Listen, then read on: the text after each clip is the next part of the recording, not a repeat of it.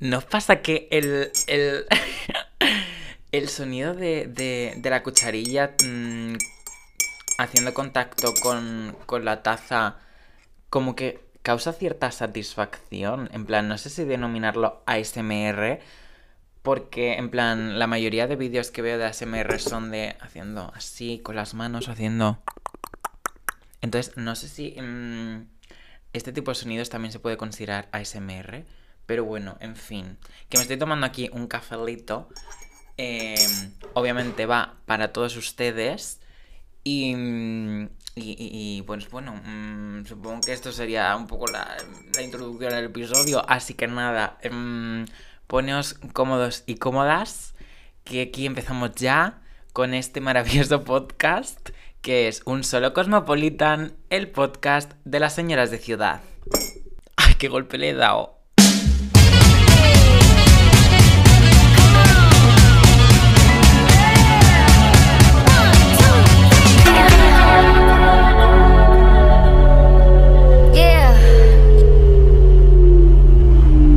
Qué bueno, mm, a todo esto, a ver cuándo se abre el melón de la SMR, porque sinceramente se ha generado ya un imperio en torno a la SMR, que pones ASMR en YouTube y te salen 50.000 youtubers o como se quieran llamar ahora, que es como, mm, a ver quién les dice que esos sonidos mm, a la mayoría de personas que lo, que lo ven, ya sea voluntaria o involuntariamente, les genera más vergüenza ajena que otra cosa, porque a mí sinceramente escuchar a alguien haciendo así, os relaja esto, te voy a poner no sé qué, es como...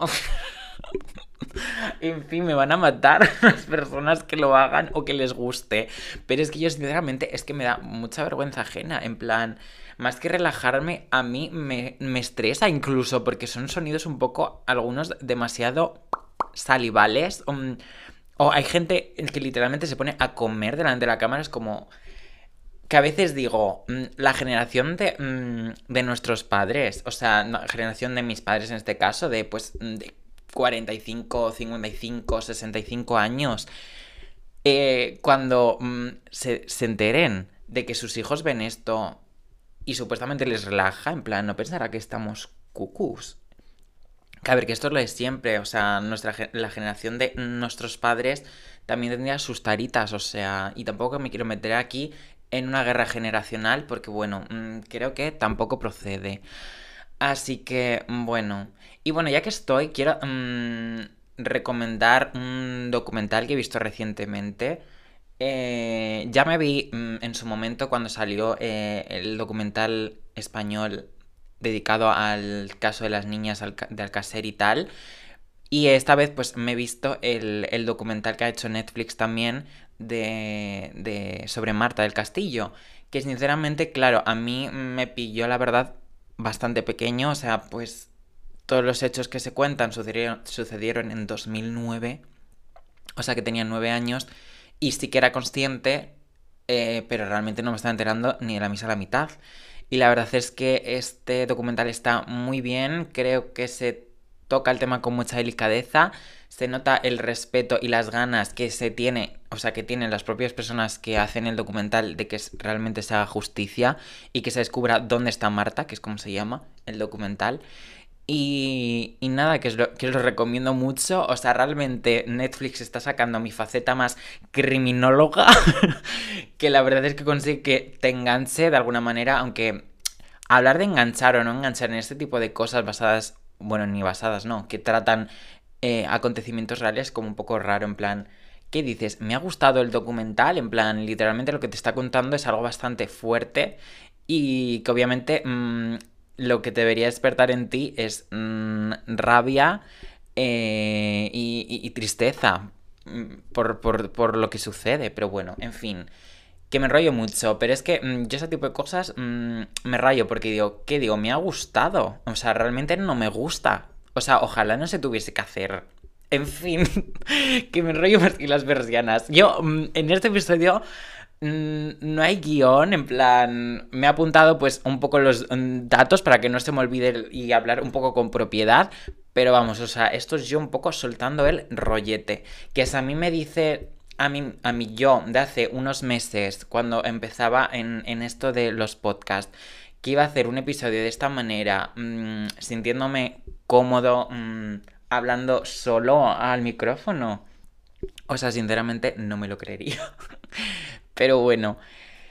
A ver, mm, voy a poner un poco en contexto, porque el tema del que vamos a tratar, vamos a hablar de muchas cositas, porque aunque mm, hay gente que no tiene muy en cuenta esta película, mm, considero que es un hito en la historia mm, al nivel de Shrek 2. Y menciono específicamente Shrek 2 porque creo que evidentemente sin la franquicia de Shrek no tendríamos esta película. Pero también os digo que está muy infravalorada y yo creo que en parte se debe a la propia... ¿Cómo decirlo? bueno, que la sociedad es machista, entonces prefiere, mm, como siempre, eh, poner en valor a obras protagonizadas o dirigidas a un público más genérico o masculino, que aunque a mí me guste muchísimo es Rec 2 y tenga bastante cultura mm, de la cultura pop y un poco es bastante LGTB en muchos momentos, también considero que el público mm, al que se dirige es Rec es distinto al que se dirige la película de la que voy a hablar, que bueno, por el título del episodio ya sabréis que se trata de la película de Encantada, la historia de Giselle. Sinceramente, esta es una de las películas, una, o sea, junto a, realmente es Rec 2 también. Es una de mis comfort movies, no sé si se llaman así, pero son este tipo de películas eh, yo que sé, por ejemplo, Jumanji. Mm, no sé. Mm, no se me ocurre ninguna. Indiana Jones. Ah, este tipo de películas mm, de aventuras que realmente te pueden, o sea, te pueden enganchar, te pueden transmitir, emocionar, pero luego a fin de cuentas es una película de puramente entretenimiento y que tú la ves una y otra vez, o sea, yo que sé, por ejemplo, hay mucha gente que tiene de comfort movies pues Mean y este tipo de películas. O sea, este tipo de películas que da igual las veces que te la veas, eh, sobre todo son películas que además has visto cuando eres pequeño, es como que siempre terminas volviendo a ellas, nunca te cansan y te siguen mm, eh, gustando y te las sigues viendo enteritas todas las veces. O sea, yo tengo varias de esas, pero ahora mismo no se me ocurre ninguna. Y bueno, todo esto viene porque recientemente eh, me vi con una amiga esta película que esta amiga no había visto esta película y yo, eh, no puede ser. Y entonces empecé a mostrársela, rollo, mira, no está mal esta película, está de hecho muy bien. Y al final pues terminamos, terminamos viéndola enterita. entonces pues evidentemente mm, al verla otra vez, porque hacía bastante tiempo que no la veía, eh, me empezaron a mm, surgir ciertas... Eh, cosas, o sea, ciertos eh, debates que yo creo que mm, están presentes en la película y que no los había visto del todo o ciertos mensajes de los que pues no me había dado cuenta. Y pues quería hablar un poco de ellos, en plan, jolín, al final eh, esta película la encantada que mm, para los que no lo sepáis, pues es una película que se estrenó en 2007, eh, es de, evidentemente de Disney y bueno, sé que no debería utilizar esto como argumento. porque no estoy muy a favor de considerar una película buena o mala en función de lo que opine un grupo de señoros. Pero, por ejemplo, en la página de Metacritic, la película tiene un 75 de, de nota y los usuarios le han puntuado con un 8,2. O sea, quiere decir, Mm, no es tan mala. Y además, eh, ya no solo eso, sino también la Academia del Cine, o sea, también le han, la han, valorado positivamente. O sea, se, llevó varias nominaciones a los premios Saturn, también Globos de Oro e incluso Oscars.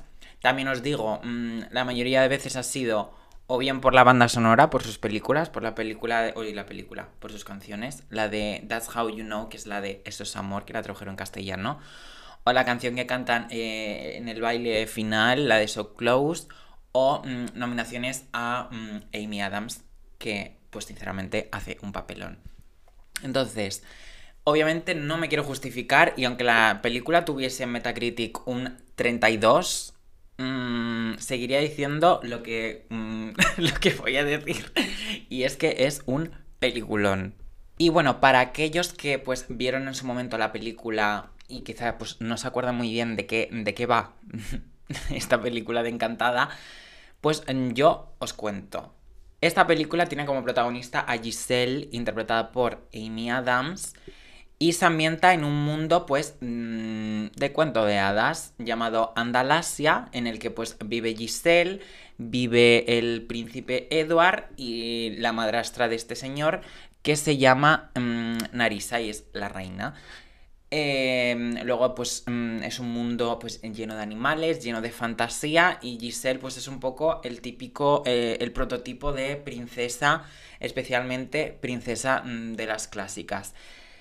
Entonces, la gracia de esta película, pues es un poco el giro que da. Cuando piensas que la película va a ser de una manera, finalmente, pues termina con Giselle siendo engañada por la reina Narisa, la cual quiere mm, deshacerse de Giselle porque si se casa con el príncipe, pues mm, su reino se va a tomar por saco. Que bueno, ya no es por ya no es por amargar y criticar, pero mm, quiero decir, no sé muy bien cómo va este tema de linajes y tal, pero quiero decir, Narisa no ha pensado en mm, asesinar directamente al príncipe Edward, mm, quiero decir, realmente es su hijastro, o sea, ni siquiera es su hijo.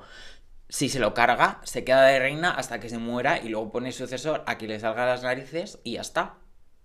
No sé, pensando pensamientos, quizás que no lo pueda hacer y yo estoy mm, aquí maquinando, pero ya es como un fallo de, de la historia que digo, well. Pero bueno, siguiendo con esta narrativa, la reina Narisa pues quiere deshacerse de Giselle, entonces pues la engaña transformándose en una señora mayor, mm, vieja pelleja, y pues Giselle se termina cayendo pues por un pozo eh, a través del cual mm, salta a, mm, al mundo real, concretamente pues a Manhattan, Nueva York, y más específicamente Times Square, que esto eh, al parecer fue decisión del propio director, que es Kevin Lima, el cual ha dirigido otros peliculones como Tarzán y mm, la adaptación eh, a acción real de 102 Dálmatas. Pero Tarzán, poco se habla. O sea, ya mm, hablamos de un director mm, apoteósico.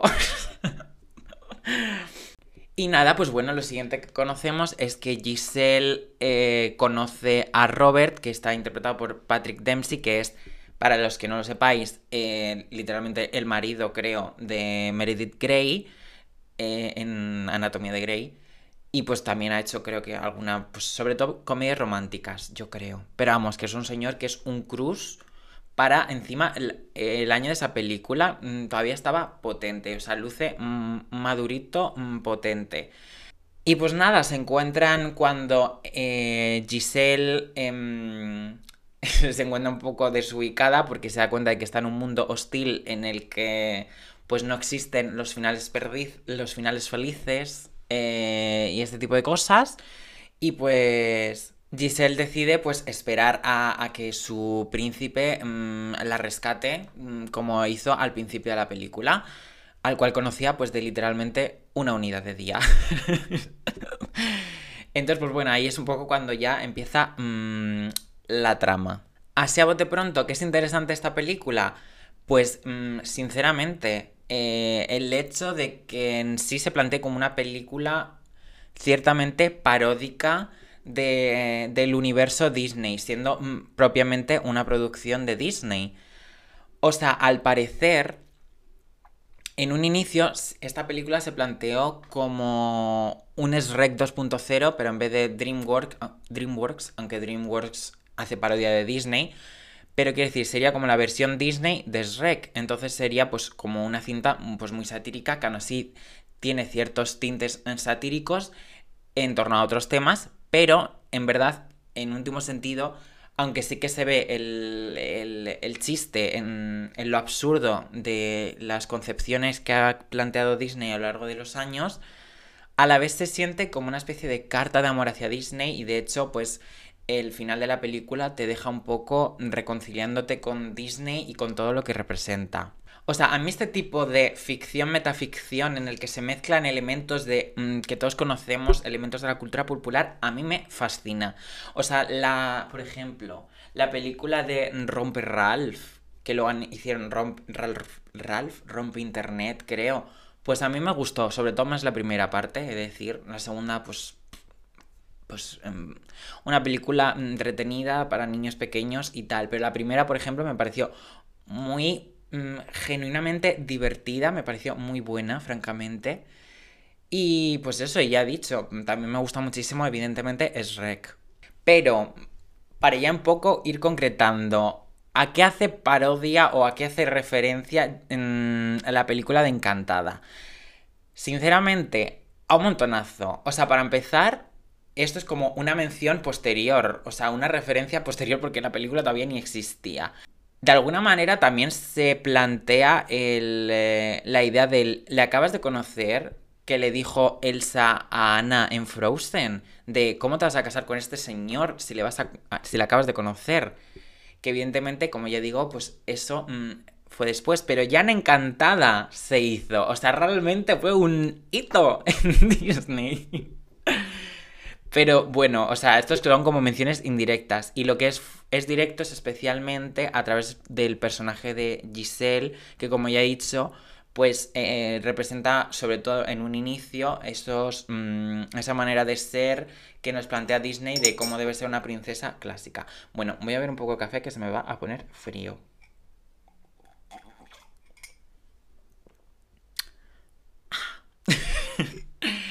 pues en un inicio, o sea, así como lo veo yo, los momentos iniciales de la película para mí es ver a Aurora 2.0, Aurora de la Bella Durmiente. Entre la casa del bosque, entre la propia estética de Giselle, con ese vestido, ese color de pelo, esas flores, o sea, a mí me da muchísimo vibras de Aurora. O sea, para mí esa es como la alusión a Aurora de la película. Luego además, pues vemos otras referencias. Mmm, muchísimo más directas y más icónicas, como puede ser la referencia a Cenicienta, cuando por ejemplo pues Giselle está en el apartamento de Robert y, se pone a limpiar mm, y le ayudan las palomas, las cucarachas y demás. Es evidentemente una parodia de Cenicienta con, pues eso, mientras ella está cantando y limpiando. Y luego, eh, evidentemente, también al final de la película, cuando Giselle... Em, va a rescatar a Robert, em, se le cae un zapato y pues luego em, lo recoge Nancy, interpretado por Idina Menzel, que no lo he mencionado, una leyenda de Broadway, que poco se habla de ella, que bueno, para los que no, para los que no sepáis quién es, es también eh, la que pone la voz a Elsa eh, en las canciones de Frozen, vaya. Mm, y esa es como la segunda alusión directa a, Cenicienta con eso del zapato y tal. Que bueno, eso ya luego mm, pasaremos a hablar de ello. Luego tenemos eh, la alusión evidente a Blancanieves. Primero, con esto que ya he mencionado, de la transformación de la villana de la película, que es la reina Narisa, en villana, o sea, la villana que se transforma en una anciana, en una vieja pelleja. Eh, y luego además con el hecho de que cuando, no recuerdo cómo se llama, pero el carausano de Harry Potter, que es el como el esbirro de, la reina Narisa, em, y que llega al mundo real también, y le intenta, pues, intenta engañar a, a, Giselle para que se come, que se coma las manzanas envenenadas, tres manzanas, de diferentes maneras, un poco, pues eso, al final paródico, rollo. Primero creo que le da una manzana de, mm, envuelta en caramelo, luego le da un cóctel con manzana, o sea, mm, no sé, mm, evidentemente, pues dándole un poco una vuelta a eso de las manzanas.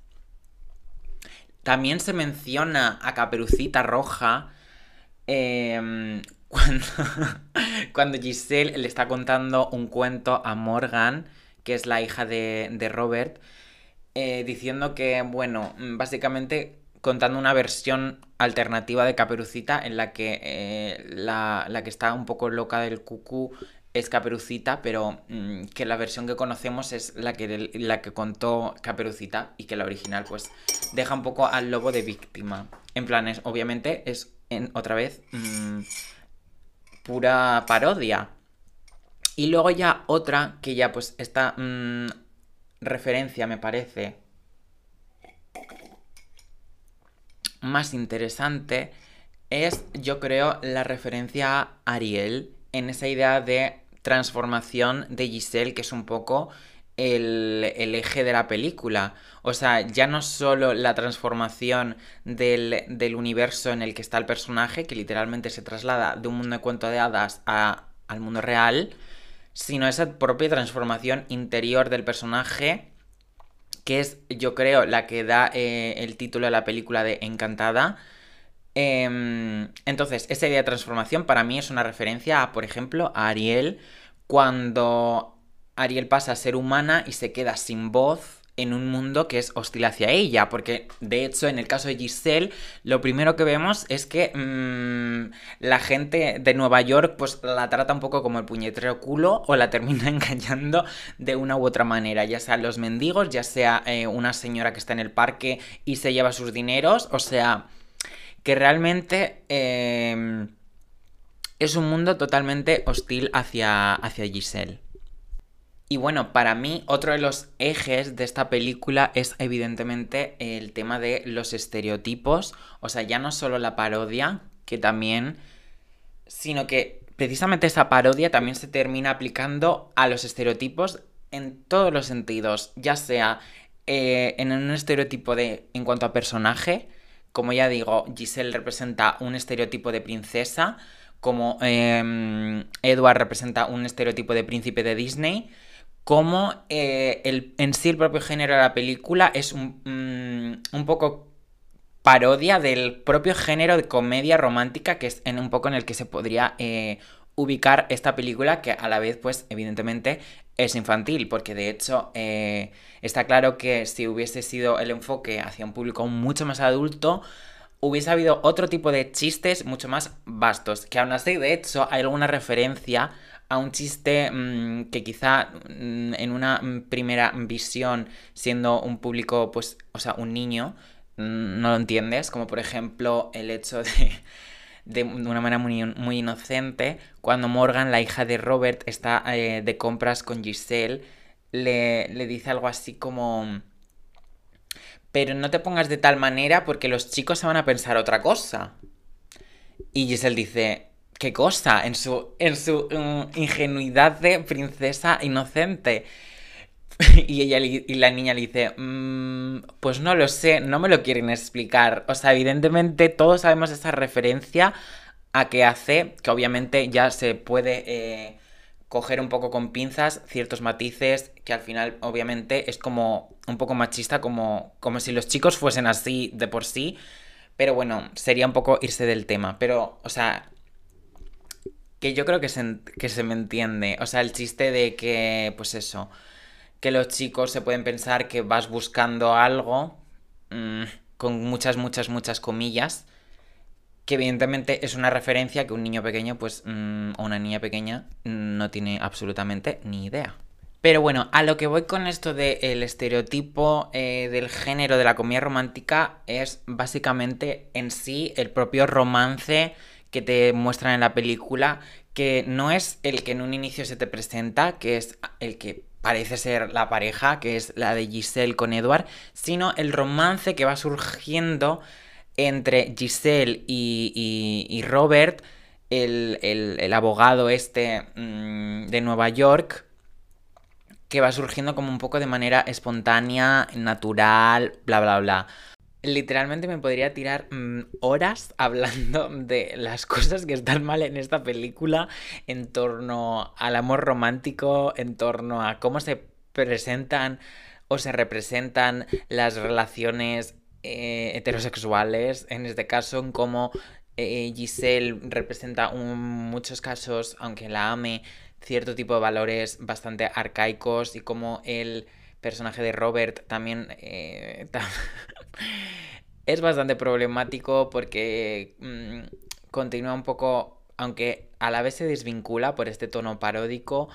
Está muy presente ciertos patrones como pues el hecho de que él sea más mayor, más maduro, ella represente la inocencia que en un, en un sentido eh, estricto también tiene bastante, mm, bastantes tintes machistas, pero mm, perdería la gracia eh, de la que es el mensaje de fondo de la película, o sea, pero quiero dejar claro que soy consciente de ello, en plan... Y lo que pasa es que se desvía el tema. O sea, en otro episodio puedo hablar mm, del amor romántico y de qué está mal en torno a eso, pero en este episodio pues no nos compete. O sea, al final, a mí es que... Yo ya os digo que por eso para mí es una comfort movie. O sea, me transmite muchísima paz. Porque al final es que el final es, mm, entre comillas, muy feliz. Que bueno, eso ya vamos a entrar más adelante. Pero quiere decir que eh, el espíritu de la película, el, espíritu de eso que se respira en esa película, es muy positivo. O sea, es muy... Mm, yo es que yo lo siento, pero ese mensaje que muchas películas eh, de Japón, de animes que tienen, de que al final cuando un niño crece tiene que aprender a ser adulto y de esta manera deshacerse de toda esa parte de él, que bueno, esto es un poco mención indirecta también al episodio eh, que hice mm, hace unos meses de Coraline, que si no lo habéis escuchado, pues os lo recomiendo, en el que hablo precisamente de, de, cómo a las niñas se las enseña a perder ese lado de sí mismas. Pues en este caso yo considero que precisamente se busca un poco lo contrario, o sea, a través de este contraste entre Giselle, que representa eh, pues eh, la ideología Disney en un sentido más extremo, mm, ya sea porque es súper inocente, porque mm, cree en el amor verdadero y para siempre, y todo este tipo de pantomimas que nos ha ido vendiendo Disney a lo largo de los años, o por ejemplo, el hecho de que Giselle se considere a sí misma como una damisela en apuros, en apuros constante, ya eh, que eso es un poco más de amor romántico, mm, que igual habría falta una revisión por parte de la película en próximas entregas, que bueno, ya también hablaremos de ello.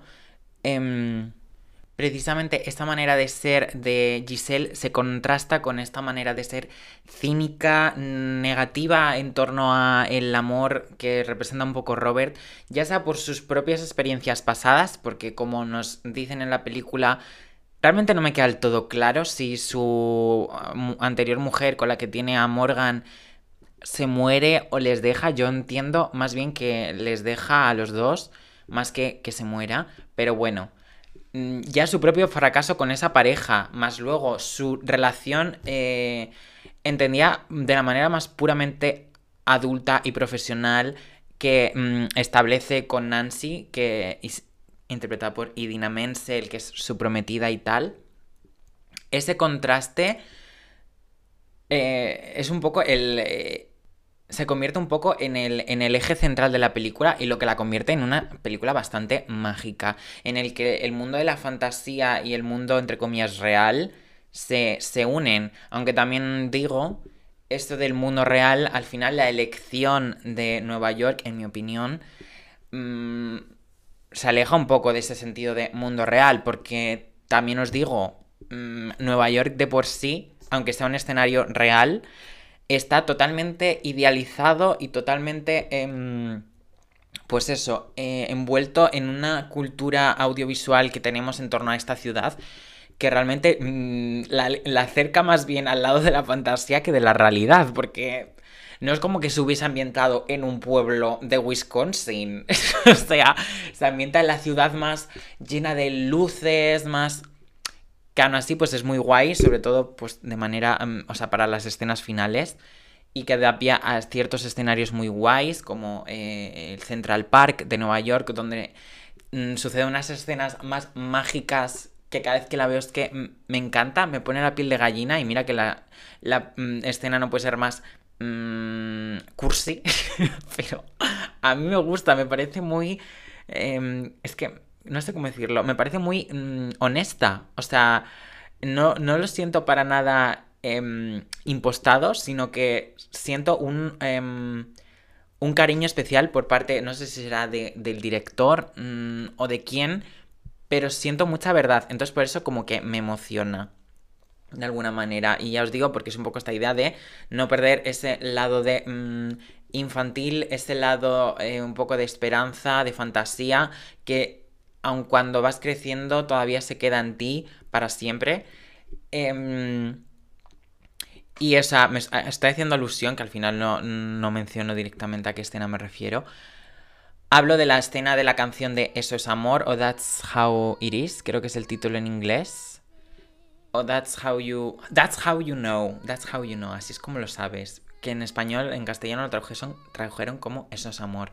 Que es cuando Giselle está en el parque y le dice a Robert, es que te tienes, o sea, te lo tienes que creer. O sea, tu relación no funciona porque no la estás viviendo al máximo. Porque el amor está en el aire. Una filosofía un poco mm, fantasiosa que en verdad... Ay, es que soy, o sea, soy fatal, estoy lleno de contradicciones, pero de verdad es que me, encanta. Y entonces ella empieza a cantar eh, el inicio de la canción que es, eso es... No, espera. Lo sabes. Bueno, y entonces ella canta y entonces un, señor con un bongo, mm, yo qué sé, instrumentos de percusión, tambores y demás, le empiezan a seguir el ritmo a ella porque casualmente se sabe la misma canción. Y entonces empiezan a cantar los dos y luego empieza a unirse más gente, empiezan a añadir la instrumentación y todo el mundo empieza a bailar. Mm, escenas, eso sí, así ya para hacer un poco crítica, todo muy eh, heteronormativo, todo muy chicos con chicas, viejos y viejas, mm, bueno, ancianos y ancianas, bla, bla, bla, bla, bla. O sea, todo muy eh, heteronormativo. Pero, well, mm, tampoco vamos a matarlos porque era 2007 y, y quizá pues se hubiesen metido en algún problema, supongo. O bueno, esto es lo de siempre. Lo que mm, dije en el anterior episodio con, con Alex, que un poco Disney seguía un poco por eh, intereses comerciales y en ese momento pues hacerlo pues hubiese sido bastante impopular. Y yo creo que la película es mucho más simple que eso y no busca para nada eh, meterse en un tipo de conflicto, que lo podría haber hecho. Entonces yo creo que precisamente por eso mm, decidieron quitarlo. Estoy convencido de que si la hubiesen hecho ahora lo habrían, lo habrían incluido o incluso me atrevería a decir que hubiesen hecho una Giselle lesbiana que, mm, o sea, hubiese sido la fantasía tener al príncipe buscándola y que luego la encuentre con una mujer ahí em, comiéndose mm, lo que viene a ser eh, las partes íntimas y bueno, y besándose y todo muy lésbico. Pero bueno, en fin, ya os digo, se lo perdono porque es 2007. Y bueno, mm, como ya dijo, esta transformación de Giselle es algo que va sucediendo a lo largo de toda la película. Este proceso de encantamiento que va viviendo ella, en el que va evolucionando de ese lado de fantasía a una personalidad más humana. O sea, realmente lo que está haciendo Giselle es volverse humana, porque pasa a ser literalmente un dibujo animado en dos dimensiones a ser, a una, a ser una persona real. Ese proceso de encantada mm, culmina o empieza a, más, mejor dicho, empieza a suceder cuando empiezan a nacer en ella eh, sentimientos eh, más desagradables, emociones que hasta este momento eran inexistentes para ella, porque de hecho mm, creo que incluso se hace mención directa a ello, que es la idea de que este tipo de emociones negativas, que a las que me refiero pues son evidentemente eh, tristeza o en un sentido más profundo, pues depresión, em, el, enfado, la ira, la rabia, ese tipo de emociones negativas que hasta ese momento Giselle había mm, omitido de sí misma porque pues mm, no puede serlo, o sea, tiene que ser feliz. Pues cuando va mm, haciéndose humana se da cuenta precisamente de que de que necesita de esas emociones, de que esas emociones negativas no, pueden estar solo eh, materializadas en personajes villanos, o sea, mm, esto es ser un poco más filosófico, pero eh, en cierto sentido, al final, como que Disney ha conseguido que interioricemos que este tipo de emociones negativas, entre comillas, solo las pueden eh, eh, representar personajes villanos. O sea, como por ejemplo el personaje de, de, la madrastra de Edward, que al final es la única que, de ese cuento de hadas que tiene ira, que tiene rabia, que, que quiere vengarse. Em, y que solo las emociones positivas las pueden vivir eh, personajes que son heroicos. Y es muy interesante ver, eh, hay un momento en el que Giselle discute con Robert porque Robert no le permite hacer algo, no recuerdo qué, y entonces eh, Giselle se enfada, se enfada, se enfada, y, y luego que eso es muy guay. Yo entiendo por qué nominaron a Amy Adams, porque me parece muy guay ver cómo a la vez ves esa emoción de rabia y luego a la vez se sorprende y se pone contenta de haber sentido esa emoción que hasta ese momento, o sea, que hasta ese preciso momento no había sentido nunca. O sea, me parece magistral cómo se ve en su mirada ese cambio de, de, de, de, emoción, en fin. Que a lo que voy con esto es que eh, a mí esta película me parece pues un aprendizaje, o sea, de alguna manera me parece muy bonita porque el público infantil también puede crecer con Giselle, pero el público adulto también puede eh, crecer con Giselle. O sea, al final, esta manera de ser del personaje de Giselle tan eh, ingenuo en todos los sentidos, hace que veamos este eh, desarrollo de emociones como algo propio y lo veamos como, ostras, o sea, yo al menos a mí me, hace plantear, eh, pues eso, el, sentido último de, por ejemplo, de la felicidad, que es un poco eh, el mensaje de vivir felices mm, para siempre, vivir felices y comer perdices. Y que esta película nos demuestra que para que realmente nos sintamos plenos y que nos sintamos realizados y que sintamos que todas esas mm, piezas del puzzle en nuestra vida eh, tengan sentido, necesitamos eh, sentir esos momentos de, em, de desconexión, de rabia, de, de, de dolor, eh, para así mm, poder prepararnos y adaptarnos de alguna manera a, al ambiente. Quiero decir, o sea, lo que muchas veces ya casi de manera pedanta y constantemente llamamos mm, la capacidad de resiliencia es lo que hace Giselle es una especie de mecanismo de defensa eh, en torno a todo lo que le estaba sucediendo cuando llega a Nueva York. O sea, el miedo, la ansiedad, eh, el asco, son cosas que empieza a experimentar cuando tiene un choque mm, frontal con la realidad y eso es algo que nosotros de alguna manera también nos podemos sentir identificados cuando eh, salimos al mundo real, que muchas veces se habla de, salir al mundo real cuando estás saliendo de, tu entorno familiar, o sea, porque al final vivir o experimentar ese tipo de emociones hace que precisamente realmente vivamos y que realmente podamos alcanzar esa felicidad, porque...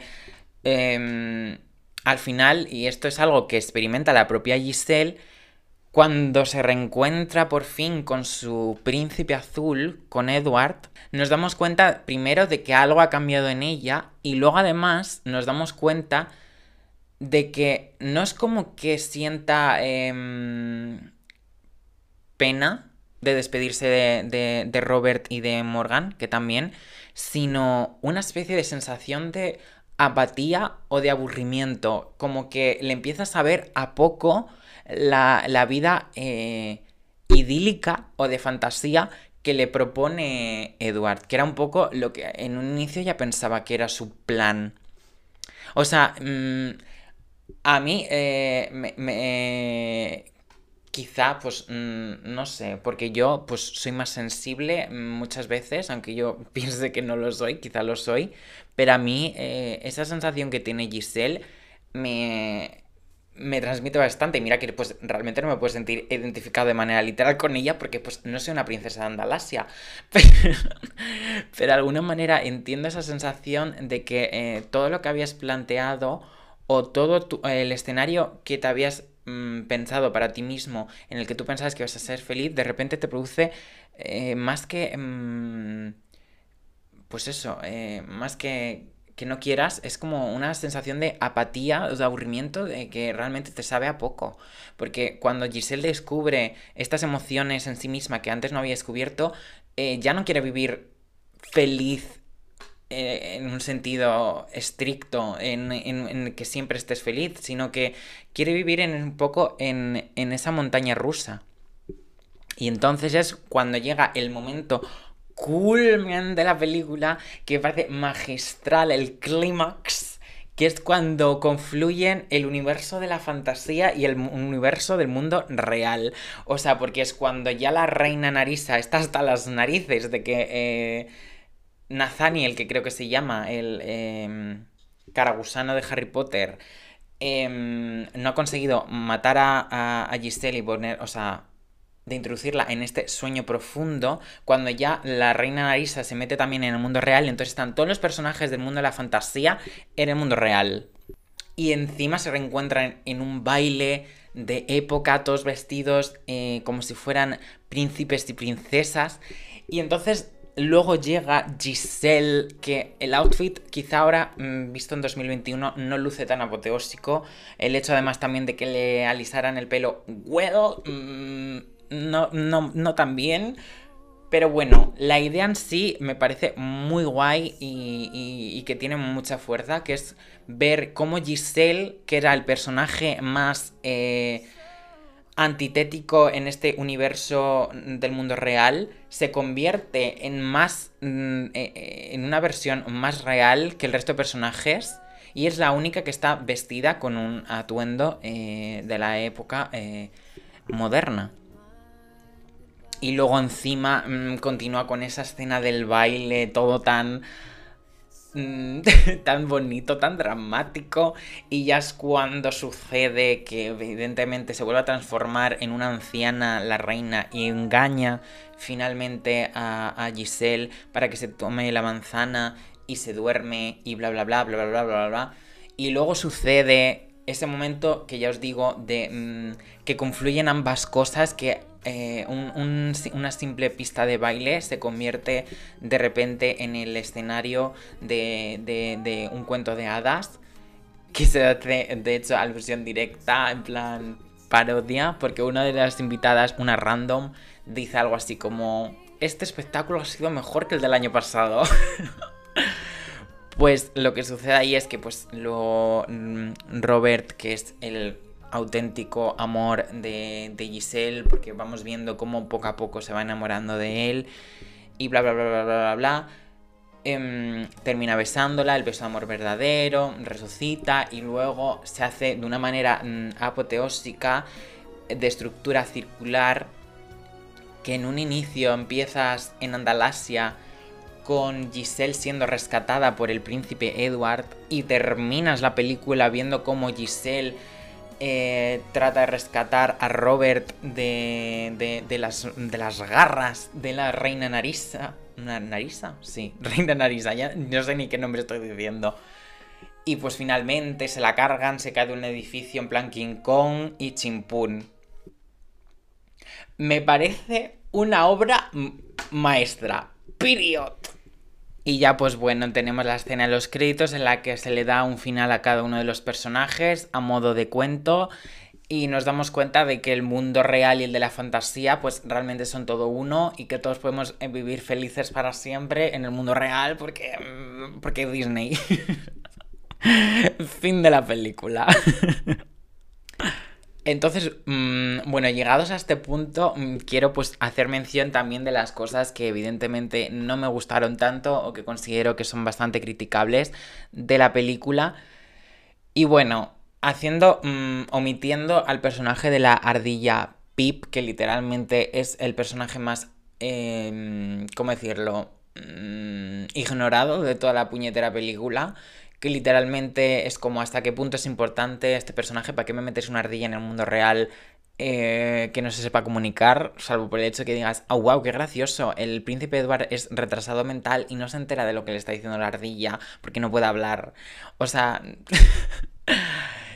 well, o sea, llega un punto de la película, en plan, mira que yo adoro a Giselle y bla, bla, bla, su, manera de ser tan, mm, pues eso, tan genuina. Eh, pero llega un punto que te das cuenta de que el personaje más inteligente de esta película es una ardilla. Y dices, ¿hasta qué punto? Em, soy igual de listo que la ardilla, en plan...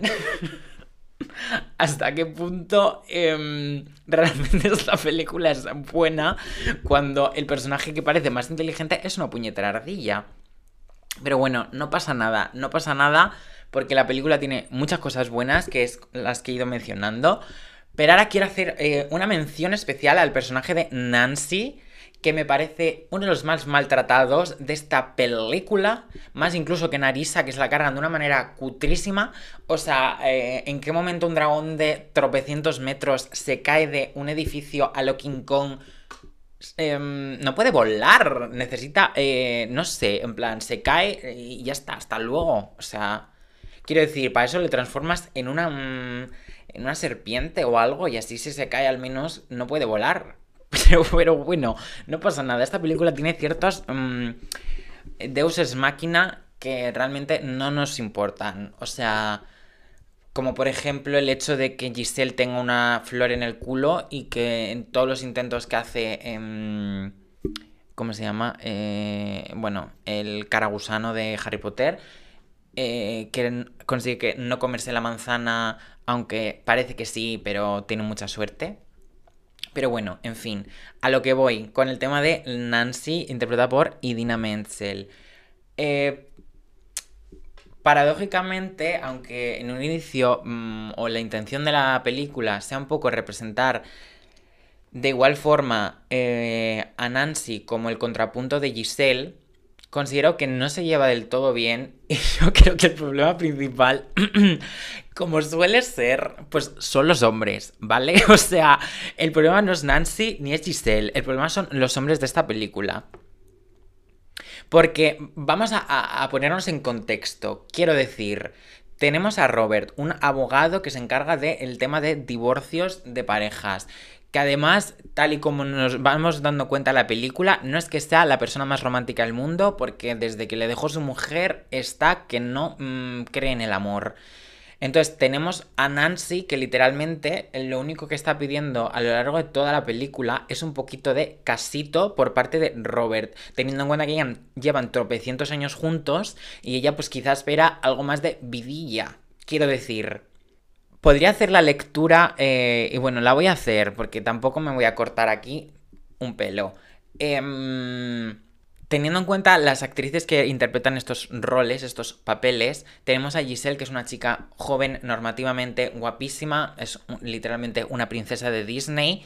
Y por otro lado tenemos a Nancy, que bien podría ser cualquier mujer, eh, en el sentido de que, pues bueno, en plan, es guapa, obviamente Idina Menzel es guapa, pero es mucho más eh, normal. Y además, eh, deducimos además que es bastante más mayor que Giselle.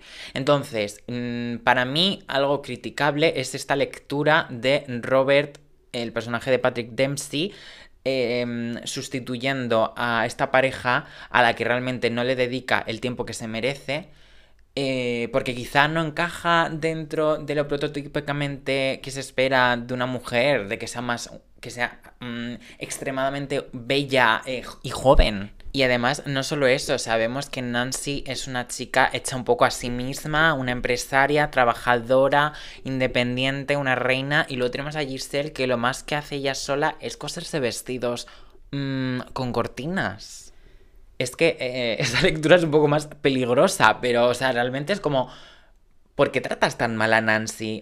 Y por no hablar del resto de hombres de esta película, porque por un lado tenemos a Nathaniel, que en verdad su relación con la reina Narisa es bastante similar a la relación que tiene Nancy con Robert, en el sentido de que, em, bueno, no es del todo igual porque eh, Nancy y Robert sí que son pareja, pero Nathaniel y, la reina Narisa no. Es simplemente el amor platónico que le tiene hacia ella. Pero igualmente estamos en una situación en la que ella no le hace caso. ¿Pero por qué vemos tan evidente que Nathaniel se merece ser respetado y en plan cuando la manda la mierda a esta reina, todos decimos, Jazz, Queen, no sé qué? Que sí, que es la villana. Y Robert se nos plantea como mm, el héroe, el amor romántico de. Mm, el interés romántico de mm, Giselle.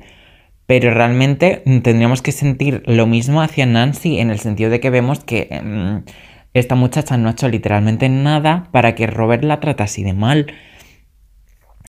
Y es que encima, o sea, Nancy es súper, súper, súper comprensiva. En plan, ella cede y cede y cede y cede y luego al final termina perdonándole y luego al final de la película con el beso que le da Robert a Giselle porque pues Edward no consigue resucitar a Giselle y, la pobre Nancy le tiene que decir bésala Robert, no pasa nada ya me has vapuleado y mandado a la mierda a lo largo de toda la película ya, ¿qué más da un triste beso a Giselle para que la muchacha no se muera?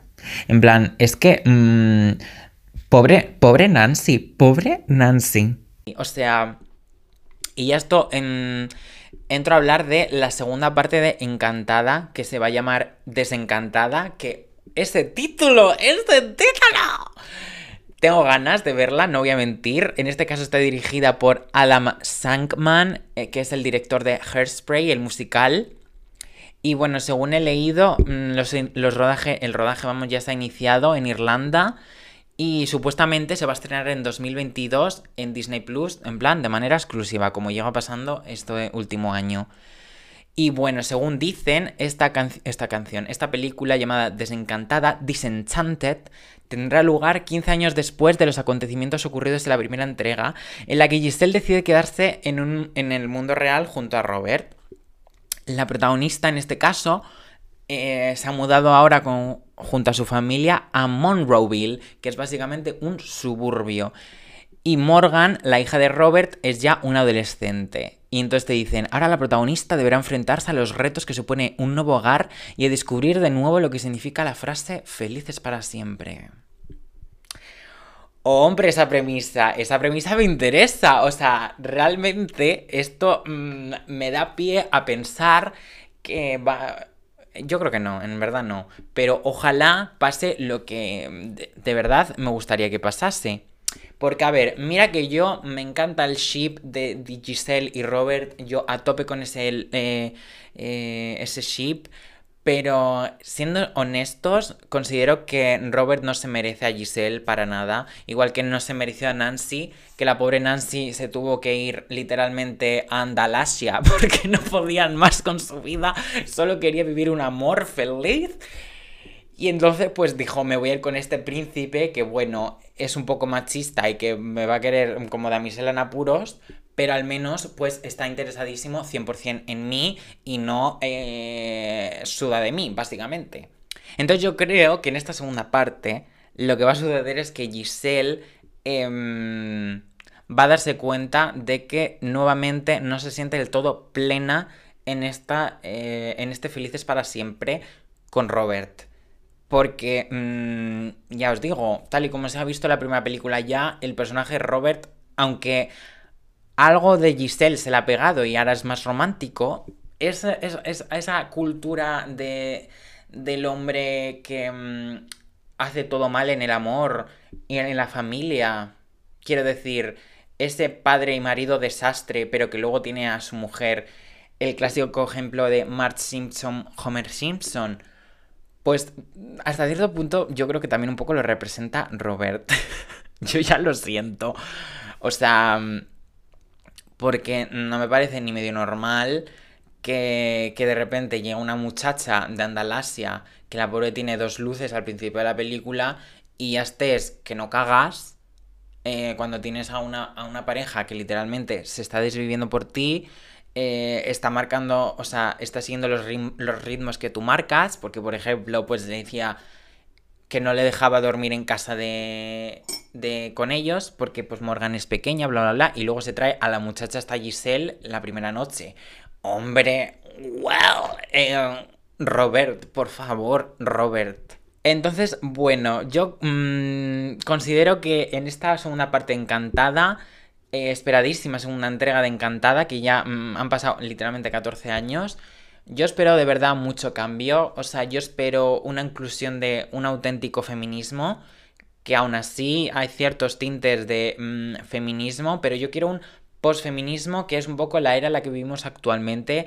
Quiero mm, mm, representación LGTB me da igual que sea lo más forzada del mundo, pero quiero parejas LGTB en este universo de fantasía del amor, porque es que si no, no voy a ser feliz. O sea, estoy por ponerlos por ordenador en la canción de Eso es amor, poner mm, parejas de chicos y de chicas intercalados ahí, pum, de fondo, porque si no, es que me sabe a poco. Y también, por favor, también si puede ser un poco más de representación eh, racial. Eh, más allá de personajes ultra mega secundarios aunque bueno, eh, en la primera parte teníamos al matrimonio eh, que está como a punto de divorciarse, mm, que pues Robert es el abogado y demás, y que luego terminan mm, reenamorándose después de conocer a Giselle, que es un ser de luz. Eh, pues sinceramente, me gustaría saber la evolución de esa pareja, porque a mí me lucen que al año y medio se están volviendo a divorciar.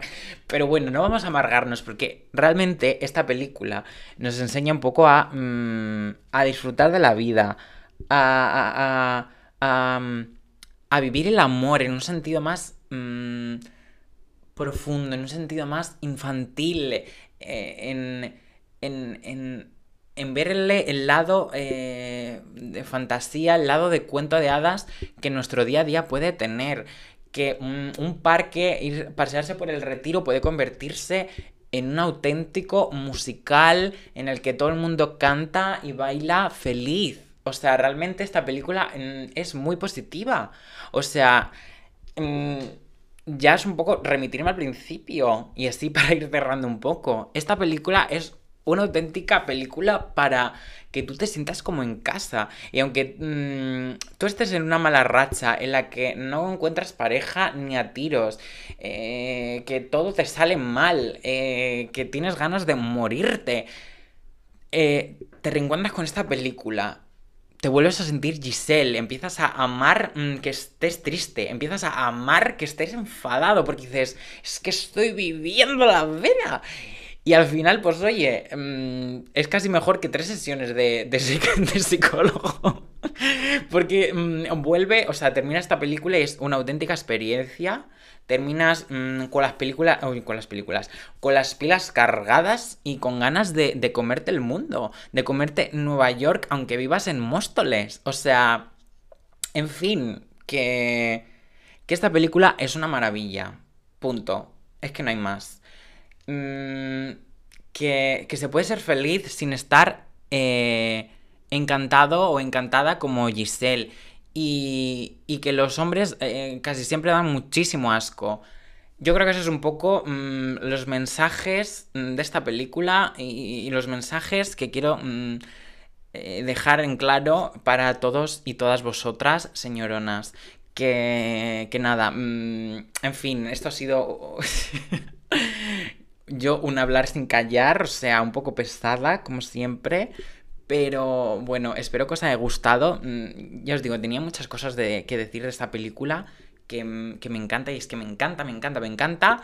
Y espero que os haya gustado, que os haya entretenido y, nos vemos muy, muy, muy, muy, muy prontito eh, en este podcast. Así que hasta la próxima. Adiós.